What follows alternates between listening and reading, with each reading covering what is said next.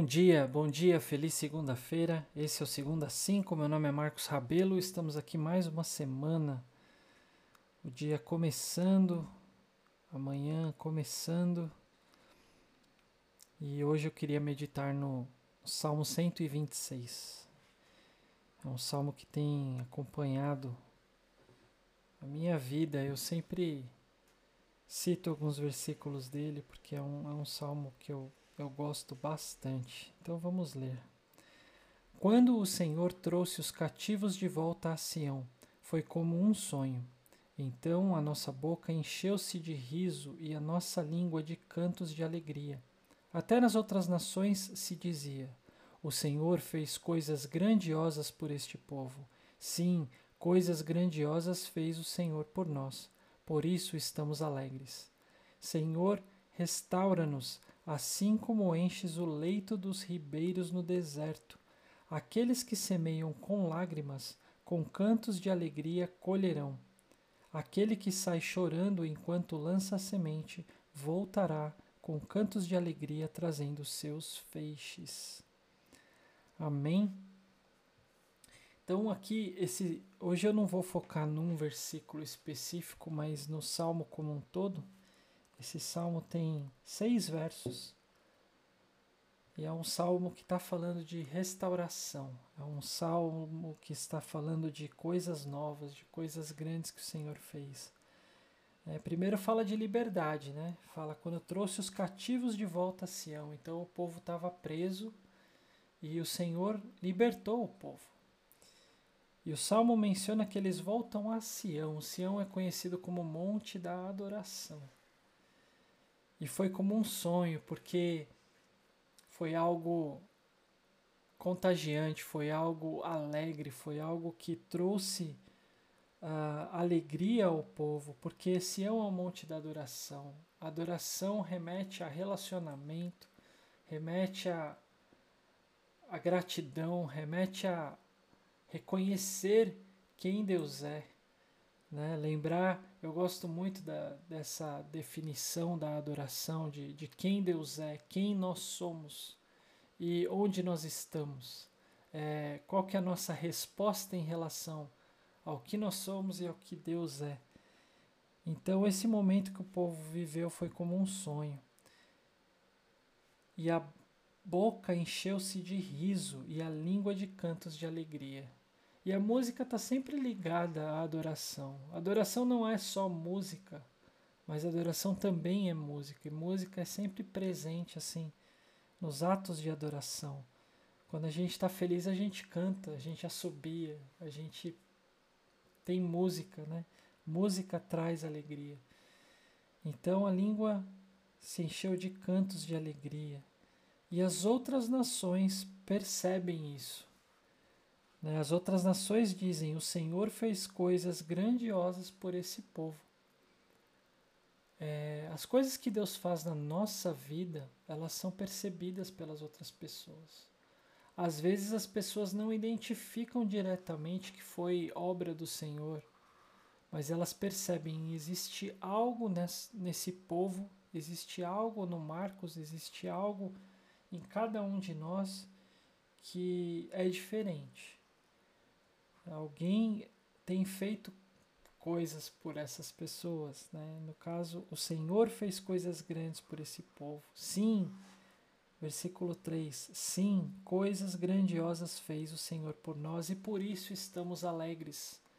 O que Deus faz na nossa vida produz alegria.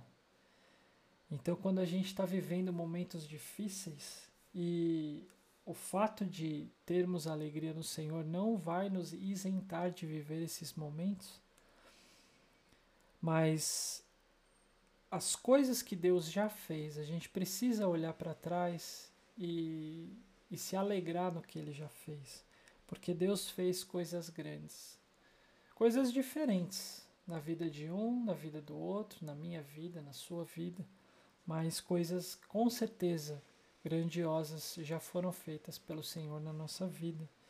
E isso produz alegria.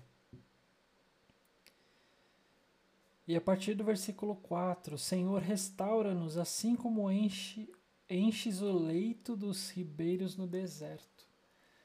É, essa realidade de deserto para o povo é, era, era muito era muito presente, né? Eles viviam ali, ali haviam regiões desertas. A gente aqui no Brasil a gente não, não consegue entender isso, mas o fato é que no deserto existem rios que eh, em alguns momentos, em algumas épocas, eles desaparecem completamente. Mas tem algumas épocas que, do, do ano que esses rios são abundantes. Então eles se enchem e eles se esvaziam.